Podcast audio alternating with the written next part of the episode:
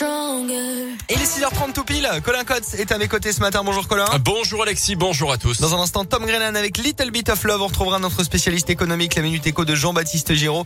Mais d'abord la météo et l'actu, 100% local avec vous. C'est le journal complet de ce vendredi 24 septembre. Et elle a une ce matin une scène de violence sur un chien à Clermont-Ferrand. C'était dans la nuit de mercredi à jeudi. Un couple interpellé alors qu'il battait son animal place Bergson.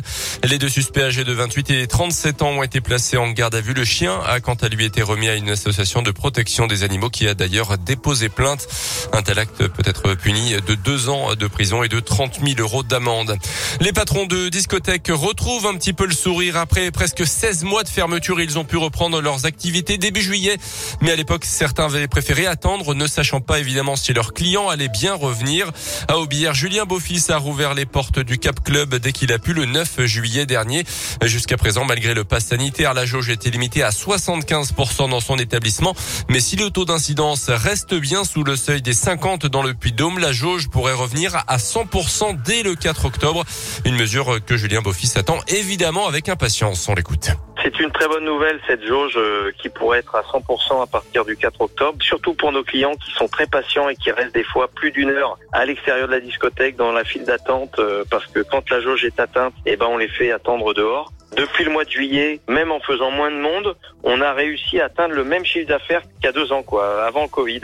On ne sollicite plus les aides depuis la réouverture, on n'en a plus besoin. Après la période de 16 mois de fermeture que nous avons subie, voir autant de monde prêt à vouloir faire la fête, euh, pourvu que ça dure, on est très heureux, très très heureux. Et depuis la réouverture, Julien Beaufils a constaté deux choses. Ses clients sont plus jeunes et ils arrivent beaucoup plus tôt. De 10 personnes, son équipe est passée à 13 et il cherche d'ailleurs à recruter entre deux serveurs supplémentaires. Dans l'actu également, la, chasse aux faux passes sanitaires continue. Près de 350 procédures sont engagées à ce jour, visant environ 300 soignants suspectés de fraude, 36 000 personnes soupçonnées d'en avoir bénéficié. Un chiffre dévoilé par l'assurance maladie hier. À noter que les professionnels de santé à l'origine de la fuite il y a quelques jours du QR code d'Emmanuel Macron ont été identifiés. Une saisine de leur ordre professionnel est en cours, indique également la Caisse nationale d'assurance maladie. Un chèque de 400 millions d'euros en faveur du grand âge, notamment pour favoriser le maintien à domicile des personnes âgées. C'est ce qu'a promis le Premier ministre Jean Castex hier. Un coup de pouce pour l'année prochaine.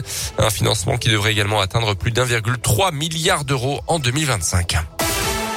Les sports avec une bonne nouvelle au Clermont Foot. Joanne Gastien sera bien de retour contre Monaco dimanche au Montpied. Après son carton rouge contestable contre Brest, la commission de discipline réunie hier soir ne lui a pas infligé un nouveau match de suspension. Hormis celui de Rennes le week-end dernier, il pourra donc être aligné par Pascal Gastien. À noter que les instances du foot français haussent le ton en ce moment contre les débordements euh, dans les stades, notamment entre les Ultras d'Angers et ceux de Marseille le week-end dernier. La commission de discipline a tranché hier avec la fermeture des, à titre conservateur de la tribune des supporters angevins, une interdiction de déplacement pour les supporters marseillais. Merci beaucoup Colin, l'actu va revenir tout à l'heure avec vous, ce sera à 7h.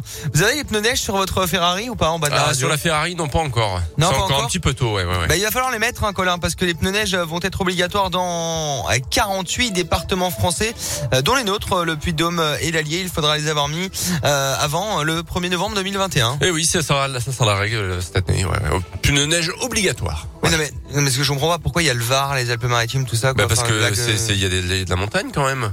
Oui, mais bon, ceux qui habitent à Nice ou à, ah bah non, à mais d'accord, il y a euh, peut-être peut une tolérance pour ceux qui habitent sur le littoral, mais de ceux dans la montagne. Nous à Clermont, c'est bon, non?